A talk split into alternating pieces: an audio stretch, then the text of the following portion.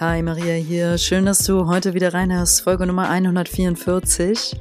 Wenn es weh tut, eine Frau zu sein. Ich glaube, es wird eine etwas persönliche Folge von meiner Seite aus, aber auch mm, ich werde ganz allgemein über das Frausein sprechen. Ähm, ja, meine Beobachtungen dazu teilen. Ich freue mich drauf. Bleib dran. Bis gleich.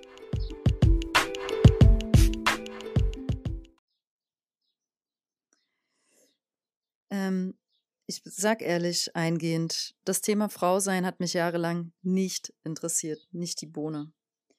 Echt nicht. Ähm, und das kann ich nur so beschreiben.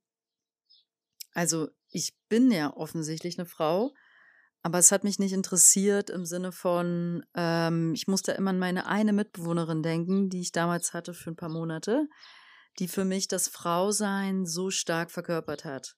Sie war ähm, also erstens sehr attraktiv, zweitens sehr weiblich darin in diesem Attraktivsein oder umgedreht in ihrem Weiblichsein war sie sehr attraktiv. Sie war sehr äh, belesen und bewandert über das Thema Feminismus, Frausein, über die Kraft von Frauen und hatte irgendwie Ahnung, weil sie da, glaube ich, auch mit einer Mutter aufgewachsen, die da ist, die sie dort sehr mitgenommen hat auf diese Reise, in dieses Wissen. Und sie hatte auch so schöne Rituale, ähm, die sie zelebriert hat, körperpflegetechnisch. Die hat da irgendwie sechs Sachen auf ihr Gesicht geklatscht abends oder weggemacht und also irgendwas abgewischt, irgendwas raufgesprüht, ähm, das und das und das, so sechs Schritte. Es war eine total schöne Gesichtsroutine, auch wenn ich die gerade nicht ansatzweise ähm, wiedergeben kann, was wir da gemacht haben. Ich habe das dann nämlich auch mitgemacht für zwei, drei Wochen und fand es klasse. ich kann mich nicht mehr dran erinnern. Ähm, aber wie auch immer, diese Gesichtsroutine hatte für mich dann doch, ich habe es irgendwie verstanden. Also es war eher so der Ritus dahinter, der heilige Ritus der, des, des Schönseins. Ich mache mich ähm, schön, also in Form von, ich pflege meinen Körper als was Heiliges. Das hat die alles für mich verkörpert. Auch so ein Bewusstsein, dass die in ihrem Frauenkörper ziemlich gelandet ist, sage ich mal. Ich weiß auch nicht. Ich kann das nicht anders beschreiben. Ich fand es ziemlich sexy, muss ich zugeben. Also das war einfach als für mich als Frau von außen äh, total sexy zu sehen, wie die da so dieses Frausein lebt. Weil das war für mich neu. Ich, ich habe sowas vorher noch nicht erlebt. Und genau das eigentlich, ich wollte das gar nicht eingehend, glaube ich, teilen oder wusste nicht, dass das jetzt kommt, aber es passt sehr, sehr, sehr, sehr gut in diese Folge rein.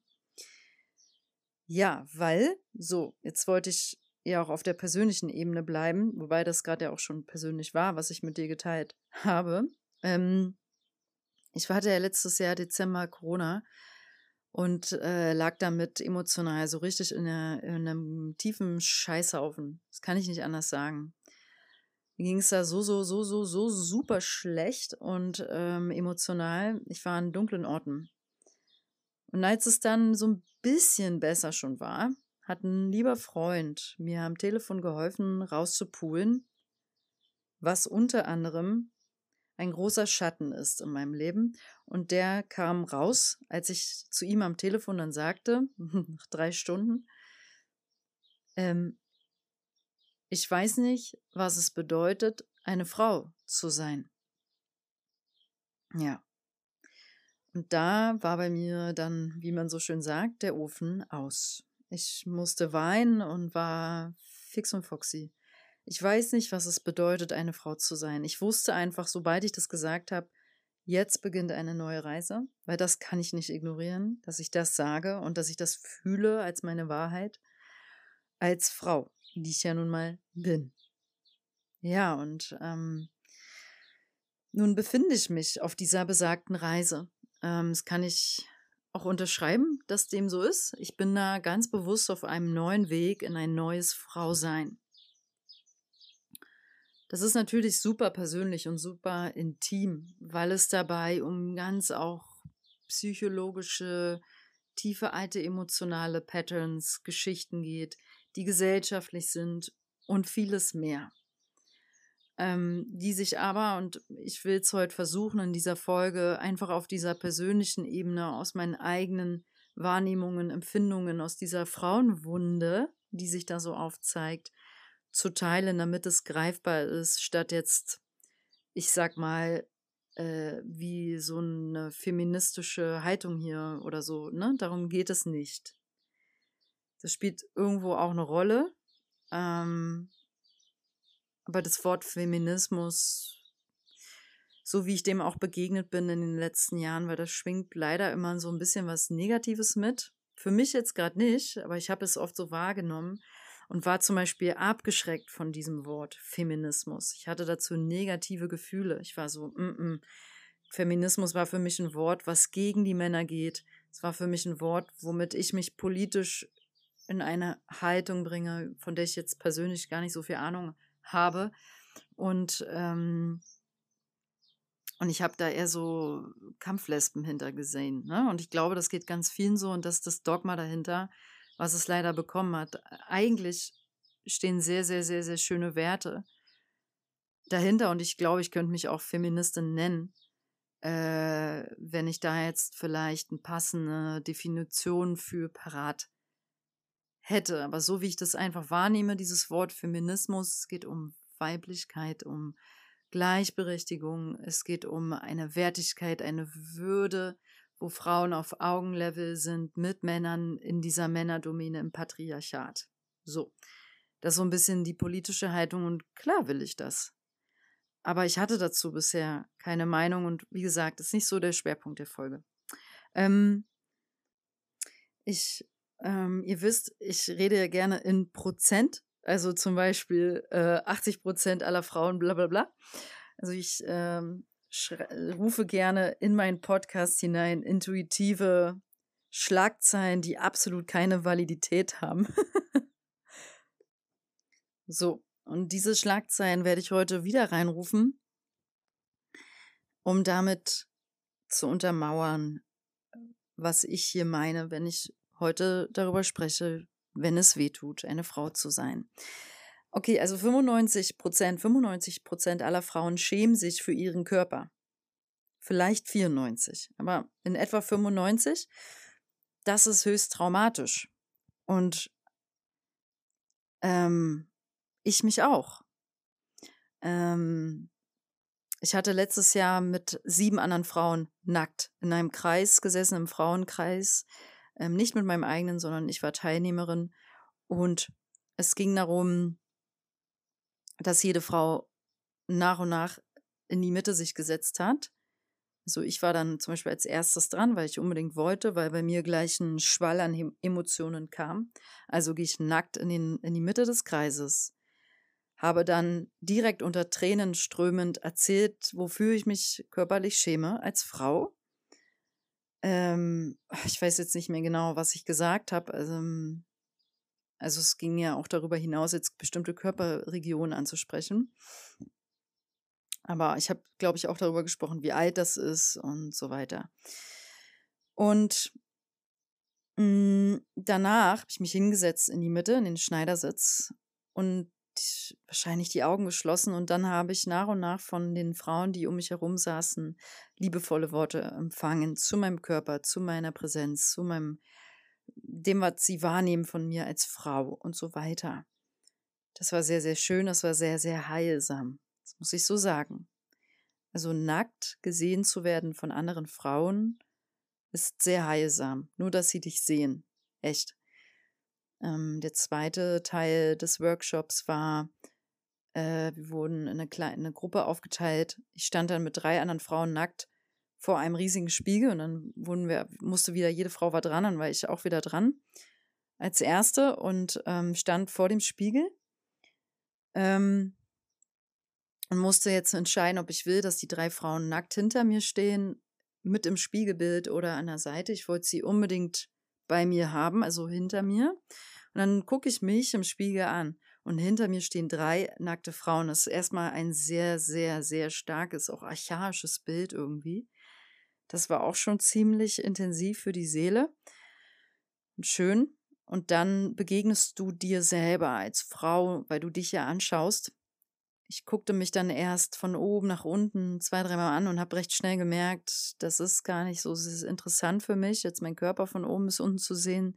Ich blieb dann bei meinen Augen hängen und hatte das Empfinden, ich begegne meiner Seele dabei und konnte mir in dem Moment voller Liebe begegnen und mir selber, dann musste ich wieder heulen, sind sehr starke Tränen geflossen und mir selber sagen, ich, ich, ich liebe dich, ich will das Beste für dich. Und ich will zu einem Ja sagen, was du bist. Ne? So ungefähr war das. Und das war auch sehr, sehr, sehr stark. Hatte auch einen starken Nachhall in den nächsten Wochen. Und durch diesen Workshop, den auch ne, hier unten eine ganz liebe Freundin gehalten hat, äh, mit einer Freundin von ihr. Und diese, ich bin der heute noch unglaublich dankbar, dass die beiden das gemacht haben und ähm, ja, das hat mir gezeigt, wie groß die Frauenwunde ist. Und weil alle, alle Teilnehmerinnen, alle haben geweint, ähm, alle haben sich für ihren Körper geschämt, alle. Und ähm, hatten da eine Wunde. Und ja, meine These ist von daher, 95 Prozent aller Frauen schämen sich für ihren Körper, weil Schau doch mal zurück auf deine Mutter und auf deine Oma. Die wenigsten kennen ja noch ihre, ihre Uroma. Und dann frage ich dich, kannst du sagen von denen, dass die dir gezeigt haben und gespiegelt haben, was es bedeutet, einen tollen Frauenkörper zu haben? Und das Ding ist, es geht ja dabei gar nicht so sehr darum, wie er aussieht, wenn wir jetzt über, über Körpergrößen reden, ja, es ist wichtig, dass du dich wohlfühlst in deinem Körper. Und wahrscheinlich fühlen sich die wenigsten Frauen wirklich wohl in ihrem Körper, wenn sie zum Beispiel über 100 Kilo wiegen. Weil äh, das ja auch eine Masse mit sich bringt. Und ähm, da steckt ja eher eine Ladung an Emotionen am Körper dran. Ne? So. Und ja, weil ich will jetzt überhaupt nicht über Schönheitsideale auf der, also die sind auch da, dazu komme ich an sich auch noch. Aber in dem Kontext geht es mir darum, ähm, du kannst auch zum Beispiel, also sagen wir mal, eine sehr füllige Mutter gehabt haben. Weil die hat dir trotzdem gezeigt, was es bedeutet, voll mit Würde und Stolz in den Körper zu tragen. Ähm, das Schönheitsideal dennoch ist gesellschaftlich total verkorkst. Das ist auch kein Geheimnis. Ähm, wir sind da als Frauen, also ich weiß nicht, ob du darüber mal nachgedacht hast, in völlig verzogenen Bildern aufgewachsen. Also ich muss sagen, ich habe das meiner Mutter auch, glaube ich, schon zweimal gesagt oder so. Ich bin irgendwie froh, dass ich zumindest keine Mutter hatte, die mir irgendwie vorgespiegelt hat, uh, ich mache Diät. Also meine Mutter hat noch nie eine Diät gemacht und wiegt eigentlich so gefühlt dasselbe. Äh, seitdem ich sie quasi als Mutter kenne, wiegt meine Mutter das Gleiche. Meine Oma auch. So, in der Hinsicht ist irgendwie, das finde ich gut, weil ich glaube, es gibt auch äh, vielleicht die eine oder andere Hörerin, die eine Mutter hatte, wo es schon anfing mit, die Mutter macht 30 Diäten. Ähm, aber dennoch hat zum Beispiel meine Mutter mir jetzt auch nicht gespiegelt, was es bedeutet, lustvoll ihren Frauenkörper auszuleben, auszudrücken, zu entfalten. Und damit meine ich jetzt nicht, dass meine Mutter, also dass eine Mutter in, in, in äh, Reizunterwäsche vor dir rumläuft. Es geht um was Inneres, um eine, um eine Energie, die sie ausstrahlt. Ein Ich liebe es, eine Frau zu sein. Darum geht's. Und das strahlen die wenigsten wirklich aus. Und das ist eigentlich auch schon die Kernessenz der ganzen Folge. Wenn es weh tut, eine Frau zu sein, dann ist das eigentlich, das ist die alte, das ist die fette alte Frauenwunde, die so präsent ist, finde ich, in der Gesellschaft und die jetzt irgendwie für mich, ich bin ja nun 33, irgendwie jetzt erst so seit ein paar Monaten sich so wirklich zeigt. Dass auch ich in dieser Frauenwunde drin bin. So, ich schäme mich für meinen Körper. Ich habe kein Bewusstsein fürs, fürs Frausein in dem Sinne, ja. Und ähm, ja, weiß gar nicht, was das bedeutet. Ich weiß nicht, ob du mir folgen kannst. Ich, ich, ich hoffe, dass ich es einigermaßen gut darstelle. Es geht darum, ein Frauenbewusstsein zu haben. Und das ist was Inneres. Das strahlt man dann nach außen aus. Und irgendwie haben das so viele nicht, finde ich. Ich kenne kaum Frauen, Frauen persönlich vor allem, die ein authentisches, ehrliches, total selbstverwirklichstes, äh, wirklich das Frauenbewusstsein ausstrahlen. Aber warum ist das so? Und ich würde so, so gerne darüber diskutieren, gerade mit all meinen weiblichen Hörerinnen, ob die das auch so wahrnehmen. Nimmst du das auch so wahr? Die meisten meiner Hörerinnen sind ja weiblich. Ähm, ist das nicht traurig? Hast du darüber schon mal nachgedacht? Fühlst du dich hingezogen oder abgelehnt von besonderen Frauentypen? Ich nehme wahr in Berlin, dass sehr viele Frauen irgendwie eher ihren Mann leben als ihr Frau sein. So viele Frauen sehen aus wie Männer heutzutage. Ich kritisiere das nicht. Das kann auch schön aussehen. Es kann also jetzt zum Beispiel Kurzhaarschnitt. Hat, damit mein, das meine ich damit nicht. Ein Kurzhaarschnitt einer Frau kann extrem weiblich aussehen und auch weiblich etwas total Weibliches aussenden. Und auch ähm, ein Anzug, also männliche Kleidung oder ja. Ich, aber generell die Energie der Frauen ist so männlich. Die sind so hart. Ich war so hart. Ich war jahrelang so, so eine harte Frau. Das, manche spiegeln mir so ein bisschen, dass sie das, glaube ich, nicht so wahrnehmen. Aber ich habe das so wahrgenommen, von innen heraus. Ähm, und ich nehme das besonders jetzt wahr, weil ich jetzt in der Transformation bin, auf die andere Seite, in mein wahres Frausein reinzuwachsen. Und ähm, diesen inneren Mann als Frau sehr zu leben, ist traurig. Das macht keine Frau vollkommen rund und glücklich. Nein, kann es ja nicht, weil sie ist ja in der Essenz eine Frau. Und das zeigt sich dann so in sehr harten Strukturen. Wir wollen so unbedingt was machen und erreichen und so unbedingt Erfolg haben und bang, bang, bang, bam, bam, bam, power, power, power. Und diese Karrierefrauen da draußen, ey, ich finde das geil, wenn, und also toll und bewundernswert, wenn diese starken Frauen, intelligenten, mutigen Frauen da beruflich auch in diese vor allem vielleicht großen, grauen, äh, viel zu festen Strukturen unternehmerisch da reinkommen und so ihre Frauenenergie da reinbringen. Nur, ist das wirklich so oder bist du am Ende einfach eine Frau, also ein Mann in einem Frauenkörper ist jetzt so ein bisschen hart ausgedrückt, aber so nehme ich auch einfach Karrierefrauen da draußen teilweise wahr. Ihr habt dann zwar, die haben dann zwar einen weiblichen Körper, aber leben dann doch das Mannsein. Die sitzen an einem Konferenztisch, vielleicht noch mit einer anderen Frau, also irgendwie zwei Frauen, zwölf Menschen am Konferenztisch, die, der Rest zehn Männer. Ähm, und trotzdem können die nicht 100% ihr Frau sein da drin, gerade da drin sitzen. Wie auch, die gehen ja sonst unter in dieser Männerdomäne. Die müssen auch Bang, Bang, Bam, Bam liefern, falls es Sinn macht. Weil sie es, so wie die meisten Frauen, wenigsten Frauen von uns, einfach auch nicht gelernt haben. Wir, wir, haben nicht gelernt, was es bedeutet, stark äh, mutig in unserem weichen, kreativen, runden Frausein zu sein. Mit Stolz und Würde. Ich spreche ein bisschen pauschal, dann kommt es deutlicher rüber. ähm, 80 Prozent aller Frauen leben ihre Sexualität nicht aus. Es fängt an bei Selbstbefriedigung. Ähm, würde ich jetzt auch voll gern wissen, wie viele meiner Hörerinnen ähm, leben aktive, schöne Selbstbefriedigung.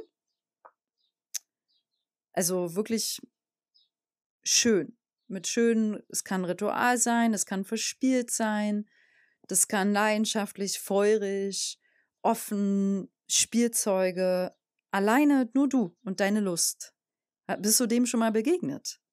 Oder schämst du dich insgeheim dafür? Ist das mit Scham beklebt? Ja, Beispiel. Also, das war ein Beispiel. Und dann halt sexuell, wenn du mit, mit Frauen oder mit Männern schläfst, ja, vielleicht beides. Ähm, welche Rolle nimmst du da ein? Bei Männern ist es vielleicht dann auch schnell diese Klischeerollen. Also ich war jahrelang, vor allem so in, den, in dem Alter, ich habe mein erstes Mal mit 15 gehabt und ab da an ähm, hat man dann irgendwie so mechanisch, habe ich meinen, meinen Frauen, also in, ehrlich gesagt in dem Moment noch jugendlichen Körper, immer so hingegeben und abgegeben, als hätte der nichts zu bedeuten. Mir hat das keiner gesagt, mir hat das keiner gezeigt. Mich hat keiner eingeweiht vorher in, in was Frauenmäßiges, Rituelles oder auch Periode.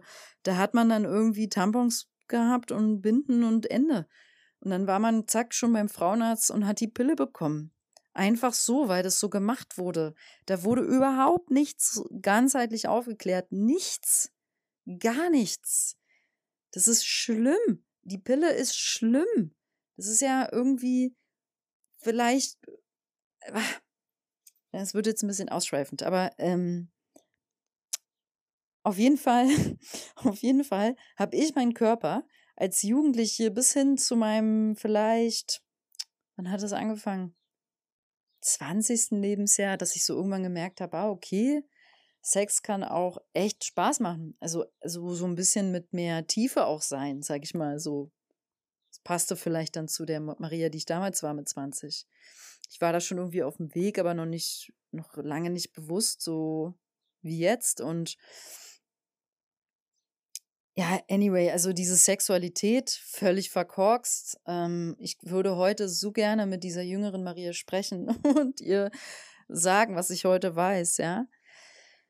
Und Sexualität authentisch zu leben, also ich bin den tantrischen Weg noch nicht gegangen, weil Tantra sehe ich ein bisschen wie Yoga. Es ist eine Lebenshaltung, es ist eine bestimmte Philosophie, äh, wirklich weit fernab von irgendwelchen möglichen Klischees, die da jetzt dran kleben, wie Sexorgien und äh, Lingam, Yoni, Penetration und Hauptsache der Mann kann, schafft es, seine Ejakulation zu unterdrücken.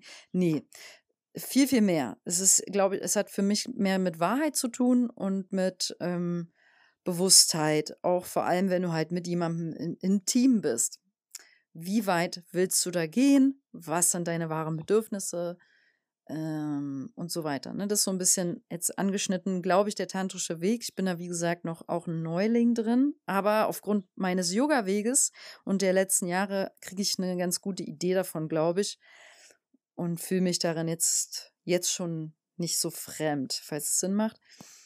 Ähm, und ich denke einfach, auch da gibt es so viel zu lernen. Sexuell. Boah, was sind wir gesellschaftlich da auch verkorkst? Es ist so fucking verschoben und verdreht. Bah, nee. Also, nee. Wie oft man, glaube ich, einfach als Frau im Bett irgendwas macht für den Mann und man denkt zwar vielleicht, nee, nee, ich mach das auch für mich.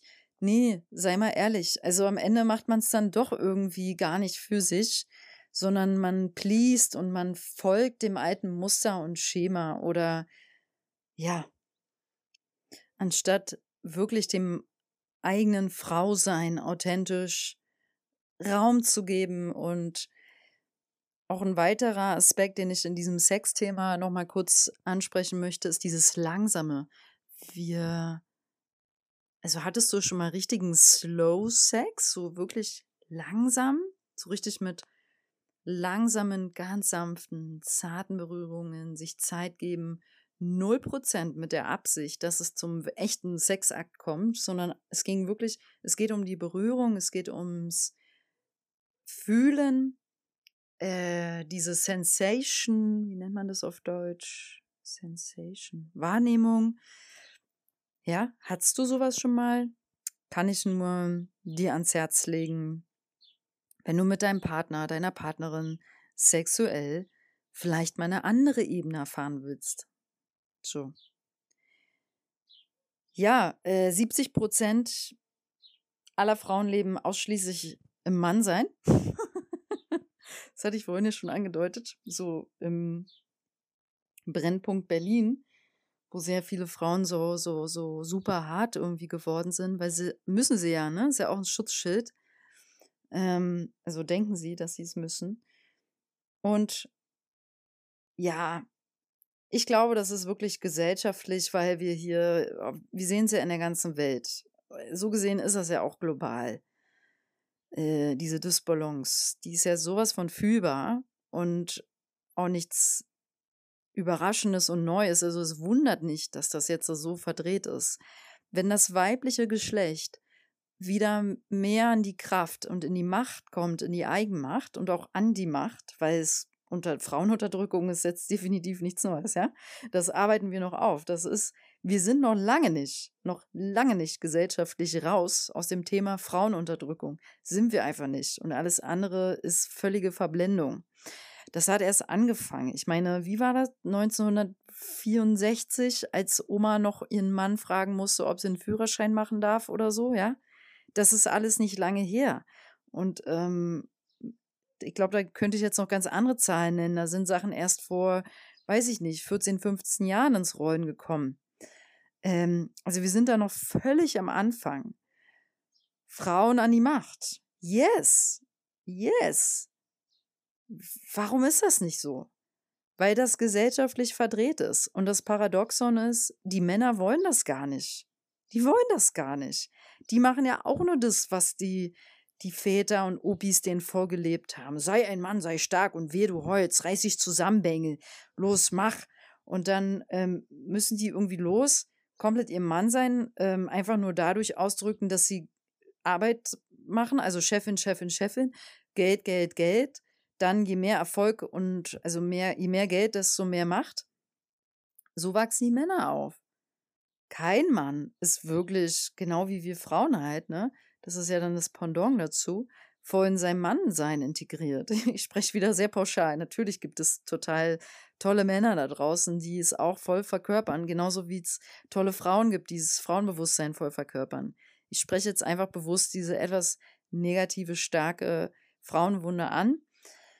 Und die, den Männern geht es damit ja, wie gesagt, auch nicht besser. Wo, wo wir im, im Mangel, im Dunkeln, im Tiefen, im Verborgenen, im ähm, also die Hexenverbrennung zum Beispiel, das ist ja noch nicht mal 300 Jahre her. Die letzte Hexe, habe ich jetzt gegoogelt, ja, wurde 1807 verbrannt. Wahrscheinlich stimmt die Zahl nicht, weil wir, es ist ja nicht so, dass es damals eine universelle äh, globale Datenerhebung gab äh, online dazu. Daher wissen wir das nicht, aber 1807 sagt jetzt das Internet aktuell, wurde offiziell die letzte Hexe verbrannt. Heute haben wir ähm, 2022. Also, das ist, das ist ja nicht mal, das war ja noch, wenn du jetzt mal an deine Ahnenlinie gehst, deine Mutter, deine Oma, deine Uroma und deine Ururoma. Also, das sind nicht so viele Generationen, die du so gesehen zurückgehen musst in diese Zeit. Und ähm, also schon vier, fünf Generationen davor kann es sein, dass deine Vorfahrenen erleben mussten, was es bedeutet, äh, wenn man verurteilt wird, auf den Scheiterhaufen kommt, einfach nur dadurch, äh, dass du Heilerwissen hattest. Über Kräuterkunde. Mehr nicht. Du wusstest einfach, wie man Bauchschmerzen oder so mit ein paar Kräutern lindern kann. Mehr nicht. Das hat schon gereicht. Oder Leute haben dir was angekreidet. Weil, also, ich will jetzt nur sagen, all das ist ja auch geschehen. Und all das schwingt ja auch mit. Ähm, eins meiner Bücher, was ich gerade lese, heißt Sacred Woman von Heidemarie Heimhardt. Ich weiß nicht, ob ich das jetzt schon mal erwähnt hatte in den letzten Folgen. Ich liebe Heidemarie Heimhardt, weil sie, weil sie dieses Buch geschrieben hat. Es ist für mich wie eine Bibel. Im Sinne von wie ein das ist eigentlich ironisch, gerade Bibel zu sagen, weil die Kirche, was die Kirche zum Thema Frau sein und Frauenunterdrückung und also das ist jetzt nochmal eine ganz andere Kiste. Äh, nicht gut. Nicht gut, aber das schwingt halt alles mit. Ich glaube, das will ich einfach sagen jetzt damit. Es schwingt alles mit. Und wenn wir glauben, dass es das nicht tut und dass quasi ich als Frau hier und heute davon nicht betroffen bin, dann ist es so äh, wie Augen verbinden. Wie die Augen zu verbinden. es ist nicht schlimm, wenn wir die Geschichte jetzt nicht wissen. Ich habe auch noch nicht viel Wissen über diese Dinge, echt nicht. Ähm, und weiß auch jetzt noch nicht, wie viel Wissen ich mir darüber aneignen werde. Aber ich bin mir zumindest darüber klar, dass es mich als Frau heute auch noch beeinflusst, dass das war. Weil es ist ja in meiner Ahnenlinie passiert. Im Sinne von, äh, wir, wir stecken da ja alle drin, also weißt du, alles ist Energie, alles ist verbunden, Ahnen und so weiter. Also wir müssen jetzt nicht in die Vergangenheit gucken. Wir, wir dürfen im Hier und Heute leben und äh, es ist völlig okay, wenn man einfach dabei bleibt, seine persönliche innere Reise hier und heute zu machen als Frau. Was kann ich heute tun, um mich als Frau mehr als Frau zu fühlen? Wir müssen nicht in die Vergangenheit schauen. Was, es kann dran sein, auf dem Weg einer Frau sich damit zu beschäftigen. Und ich sehe schon irgendwie zum Thema Aufklärung des Frauseins gehört das für mich eigentlich mit dazu, merke ich, auch wenn ich darüber spreche. Ähm, ja. Gut, ähm, ich will das mal jetzt nochmal zurückschrauben auf was ganz Persönliches. Also, ich als Frau bin, wie gesagt, bewusst auf dem Weg und wenn ich heute, also das, was ich im Dezember gesagt habe, äh, zu meinem Freund da am Telefon, wo ich zu dem meinte, weißt du was, ich weiß nicht, was es bedeutet, eine Frau zu sein, äh, das nehme ich heute so nicht mehr wahr. Das stimmt heute schon mal nicht mehr für mich. Heute habe ich dazu viel mehr Bewusstsein und Klarheit gewonnen, weil ich mich auf den Weg gemacht habe. Ähm, freue mich auch auf diesem Weg zu sein. Das ist total schön. Es verändert sich viel, es verschiebt sich dadurch viel und ähm, zum Beispiel im Thema Körperwahrnehmung. Ich habe irgendwie dadurch, mh, hm, besonders in den letzten Wochen, war das so sehr stark eine Wahrnehmung von mich in meinem Frauenkörper zu spüren und zu lieben. Aber es ist wirklich von innen heraus, ne? Weil jetzt, wo mein Körper vielleicht gar nicht anders aussieht, seit ein paar Tagen, nehme ich mich wieder sehr in meiner männlichen Energie wahr. Ja, und ich nehme das fast wahr, das muss jetzt nochmal sein, damit ich es auflösen kann, komplett. Ich will meinen inneren Mann nicht auslöschen, weil ihr wisst, das habe ich in meinem Podcast immer mal wieder erwähnt, glaube ich, wir haben einen inneren Mann und eine innere Frau, einen männlichen, einen weiblichen Anteil. Rechte Körperhälfte männlich, linke ist weiblich. Rechte Körperhälfte steht fürs Machen, fürs Tun, stark sein, Strukturen, Organisation. Handeln, weibliche Seite ist, das kommt eigentlich von dort aus fängt es an, bevor der innere Mann handelt, ist Kreativität, Empfangen, passiv sein, weiblich, ähm, zart, aber auch äh, stark, also innere Kraft, so Brrr, Zort, Zorn, Wut, äh, ausleben, ausdrücken. Ne? Also diese innere Frau ist unglaublich powerful. Und mit der zu connected zu sein, ist auch sehr, sehr, sehr powerful, sehr, sehr, sehr, sehr ermächtigend. Und genau Deswegen wollen da nicht alle hin, weil viele haben Angst, auch Frauen. Ihr Frauen, ich spreche euch jetzt an, viele von euch haben Angst vor ihrer eigenen Macht. Ihr habt Angst, in die eigene Kraft, in den eigenen Saft reinzutreten. Ich auch. Ich habe auch Angst. Und ich mache das jetzt aber bewusst, weil ich habe keinen Bock mehr auf dieses Wischiwaschi. Ich will raus aus meiner Frauenwunde. Ähm, ich will raus aus diesem, dass es mir wehtut, eine Frau zu sein. Und damit ist wirklich vieles gemeint. Und das versuche ich jetzt halt heute in der Folge so ein bisschen aufzudecken, was ich damit meine.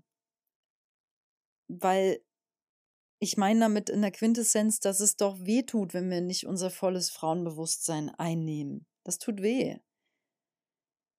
Ja. Ich möchte hier nochmal erwähnen, es geht nicht darum, Männer auszuschließen, oder Männer, ich will Männern in dieser Folge, und wenn das so rüberkommt, kam, dann ist das jetzt eine Korrektur möglich, äh, notwendig. Es geht 0% darum, Männer anzukreiden. Ja, oder die Männer in deinem Leben. Nee, nee, nee, nee. Ich, ist es komplett aufs Frausein bezogen? Der Rest folgt. Wenn wir Frauen in unsere Kraft treten, in diesen äh, Saft, sage ich mal, dann folgt auch der Rest. Also das tut den Männern auch gut. Bin ich überzeugt von. Die wollen das auch. Und dann kann uns der Mann auch viel besser halten. Ja, aber es braucht dann natürlich auch einen dementsprechenden Mann. Ähm, aber ich, ich will jetzt hier nicht auch eingehen in dieser Folge auf dieses Prinzip Mann-Frau in einer gesunden, reifen Beziehung. Wie sich es dann zeigt, mache ich vielleicht mal in einer anderen Folge. Ja, ich möchte abschließend zu der Folge sagen, ähm, eine frauenverwirklichte verwirklichte Gesellschaft. Wie stelle ich mir die persönlich vor? Ich stelle mir darin vor, dass Frauenkreise und Frauentreffen Standard sind. Also eigentlich ist jede Frau Teil eines Frauenkreises oder einer Frauengruppe, seines auch nur vier Frauen, ist egal. Aber ihr seid verbunden, ihr tauscht euch aus regelmäßig, äh, weil es ist wichtig. Und dann wird zusammen vielleicht auch gebetet oder Rituale gemacht, also schon auch einen heiligen Raum aufmachen, ne? Es sich schon schön machen, jetzt nicht nur in der Bar sich halb betrinken und zu viert darüber reden, wie die letzten Tinder-Dates waren. Nee, nee, nee, nee. Wirklich einen heiligen Raum aufmachen fürs Frausein, Vielleicht mit schönen Kleidern, mit Blumen, mit Obst, mit leckerem Tee oder so und ähm, schöner Musik, mit Tanzen, mit Kartenziehen. Also wirklich einen heiligen Frauenkreis schaffen. Das sollte Standard sein in unserer Gesellschaft. Ähm, sich weiblich kleiden. Wie gesagt, weiblich sich zu kleiden ist was sehr Individuelles, aber es zu entdecken und sich zu erlauben, darf zum Frauenreise dazugehören, ja. Also ich habe zum Beispiel selber Kleider seit letztem Jahr auch erst. Ich habe erst seit letztem Jahr Kleider. Kannst du es mir glauben? Ich habe jahrelang Leggings und weite T-Shirts getragen. und das war okay. Ich verurteile die Maria in mir 0% dafür. Ähm, das war halt das, worin sie sich wohlgefühlt hat in dem Moment. Und jetzt probiert sie so ein bisschen was Neues aus. Und ich liebe diese Kleider, aber ich will sie nicht nur tragen. Also ich trage auch gerne nach wie vor meine be bequemen Kleidungen. Trotzdem fühle ich mich inzwischen tatsächlich weiblicher vom Kleidungsstil. Ähm, ich stelle mir vor, dass Frauen komplett befreit sind von Scham und Schuld und das ist eine Riesenschelle. ich muss ein bisschen lachen über meine Auswahl der Worte heute. Sie ist etwas ähm, dick aufgetragen. Also die Butter ist heute dick auf dem Brot. Ähm, Frauen sind befreit von Scham und Schuld. Yes, yes, yes. Das brauchen wir. Das ist wirklich eine dicke Kiste. Äh, bin ich gerade auch persönlich dran bei mir, ähm, weil ich dann doch merke, in bestimmten Momenten, wenn es einem richtig gut geht oder man ganz viel Schönes erfahren hat, zack, kommen unbewusste Schuldgefühle hoch. Und Schamgefühle, auch wieder auf mein Frausein bezogen. So sich wirklich zu schämen, eine Frau zu sein. Frag dich das mal im Stillen, im Heimlichen. Schäme ich mich, eine Frau zu sein? Das ist traurig und dramatisch, dass es so ist, aber da dürfen wir hinschauen und es heilen. Und es ist machbar. Ich bin da gerade, wie gesagt, bei mir selber dran. Äh, ja, ich stelle mir vor, in einer frauenverwirklichten Gesellschaft, ähm, sie fühlen sich gesellschaftlich getragen und gewollt und schreiten mutig voran in ihrer Karriere, aber halt mit ihrem eigenen inneren Sanftmut, statt jetzt nur mit diesem Soldaten, ne, den ich vorhin beschrieben habe, wo dann irgendwie am Ende zwar in einem Konferenzraum zwölf Menschen, davon zehn Männer, zwei Frauen, aber am Ende sind es zwölf Männer sitzen, weißt du, was ich meine? Ja, sondern wirklich voll verwirklichte Frauen, die mit Kreativität und Leichtigkeit ohne die Ellbogen so hochnehmen zu müssen, voranschreiten. Aber ich muss dazu sagen, ich habe trotzdem alle Hochachtung vor allen Frauen, die da draußen auch mit ihrem inneren Mann gerade kämpfen. Wirklich habe ich, vom ganzen Herzen, weil ich weiß, ihr macht es toll und ihr könnt es gerade auch nicht anders machen, weil ihr in dieser Männerdomäne seid. Also wahrscheinlich würde auch ich meine Ellbogen erheben und mit meinem inneren Mann äh, stärker verknüpft leben müssen, wenn ich in einer Firma arbeite, wo 80 Prozent Männer arbeiten. Stelle ich mir jetzt einfach so vor. Ähm, also deswegen null Wertung da von meiner Seite, ja. Alles darf sein. So, äh, Frauen sprechen über sich selbst in Anmut und Würde und scheuen sich nicht, ihre Stärken zu zeigen. Und statt sich halt immer so klein zu machen und klein zu halten, ey, so, so viele Frauen fällt es uns fällt es, ich spreche jetzt für, für uns stellvertretend, uns fällt es so viel leichter, äh, im kleinen Stil, nicht so dicke aufzutragen, von uns, über uns zu sprechen, statt äh, im großen Tönen, ja? Statt zu sagen, du, ich bin richtig gut in dem und dem. Und ja, danke. Ich finde auch, dass ich heute echt gut aussehe. Sowas sagen wir einfach nicht. Ich glaube, das muss ich mal mir als eigene kleine Mutprobe aufschreiben, innerlich so. Wenn das nächste Mal jemand zu mir sagt, boah, du siehst heute richtig gut aus, dann sage ich, danke, ich fühle mich auch richtig gut und ich finde es auch. Nee, warte. Ich sage dann, danke, finde ich auch. Why not? Why not? Weil wahrscheinlich ist es ja in dem Moment auch so. Jetzt Hand aufs Herz. Man geht doch manchmal aus dem Haus und denkt, heute sehe ich aber gut aus. Und dann sagt es einem jemanden und man sagt einfach nur Danke. Ist auch okay. Manche können ja nicht mal das annehmen und müssen sofort ein Kompliment zurückmachen. Da geh gehöre ich manchmal auch dazu. Ähm, man könnte auch einfach mal sagen, danke, weiß ich. nee, das wäre ein bisschen arrogant. Aber man könnte sagen, danke, ich, ähm, dass du das sagst. Ich fühle mich heute tatsächlich auch sehr wohl. Naja, ihr wisst, was ich meine. Das könnte man mal üben. Und auch einfach allgemein, äh, statt immer zu sagen, ja, meh, meh, meh, das kann ich nicht. Boah, es ist einfach so, jetzt sage ich es ein bisschen hart, ja. Ich kann das nicht mehr hören. Ich kann mir das nicht gut anhören, wenn Frauen sich selber klein und schlecht und schwach machen. Das kann ich mir nicht gut anhören. Kann ich nicht. Das ist auch nicht für mich natürlich. Für mich ist natürlich, dass du dich selbst würdigst. Und ja, es ist okay, äh, emotional traurig und alle negativen Emotionen, Wut, Trauer, Scham zu fühlen. Aber sich klein zu machen und runter zu machen, das kann, bin ich jemand, das kann ich mir überhaupt nicht gut anhören. Nee. Ähm, in einer frauenverwirklichten Gesellschaft zeigen Frauen ehrlich ihre Wut und ihren Zorn. Sie leben ihre Emotionen. Heidemarie Heimat schreibt extra ein Kapitel in ihrem Buch Sacred Woman über den Zorn der Frau. Und sie trennt es sogar. Sie schreibt auf ganz wundervolle, klare Weise den Unterschied, auch energetisch, zwischen Wut und Zorn. Kann ich jetzt nicht, ehrlich gesagt, äh, ganz klar wiedergeben. War auch für mich neu, das zu lernen oder ist. Ähm, aber dass das so auch in uns als Urkraft drin ist, Zorn. Aber wir denken Leben lang, unser Leben lang, dass es was Schlechtes ist, ja. Bloß nicht zornig werden. Und Achtung, Achtung, also zornige Frauen werden ja tendenziell, ich nenne es mal, gefürchtet und vermieden. Ne? Es wird also als bei Weitem nicht als was Positives angesehen. In einer frauenverwirklichten Gesellschaft stelle ich mir persönlich vor, dass Frauen stolz sind, Frauen zu sein und dass sie diese, äh, auch dass sie stolz darauf sind, dass sie gebären können. Also wirklich das als ein Geschenk wahrzunehmen, diesen weiblichen Körper. Ey, was für eine Kraft, dass wir diese Möglichkeit haben, Leben in uns heranwachsen zu lassen und durch uns durchzupressen. es ist ein wahrer, ein Naturwunder, eine Urgewalt und auch bei Geburten, also da sind ja so krasse Kräfte dabei. Ähm, also, ja, gut. Das ist auch wieder ein anderes Thema.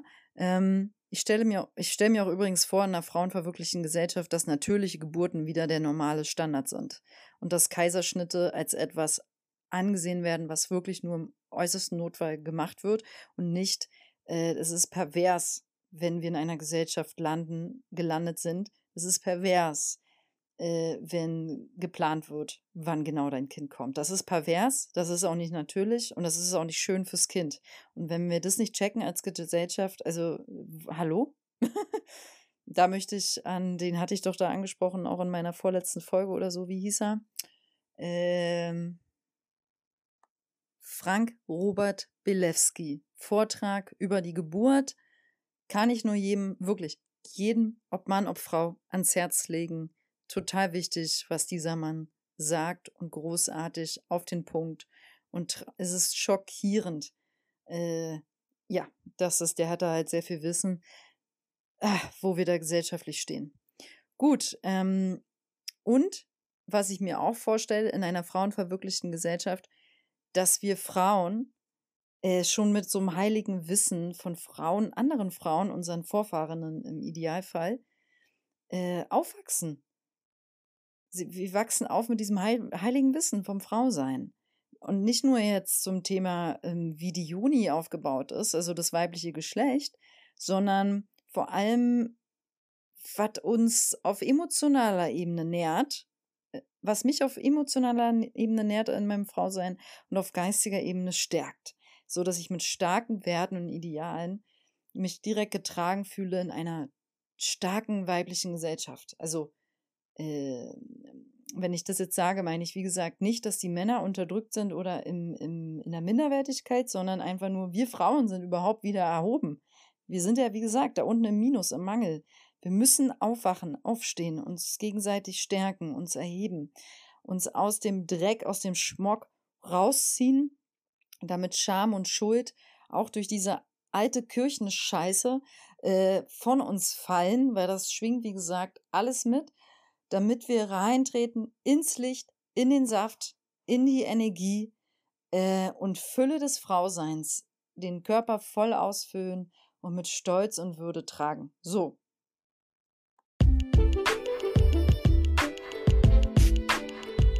Okay, das war eine mega, mega, mega lange Podcast-Folge. Ich freue mich, dass du sie dir angehört hast, von Anfang bis zum Ende.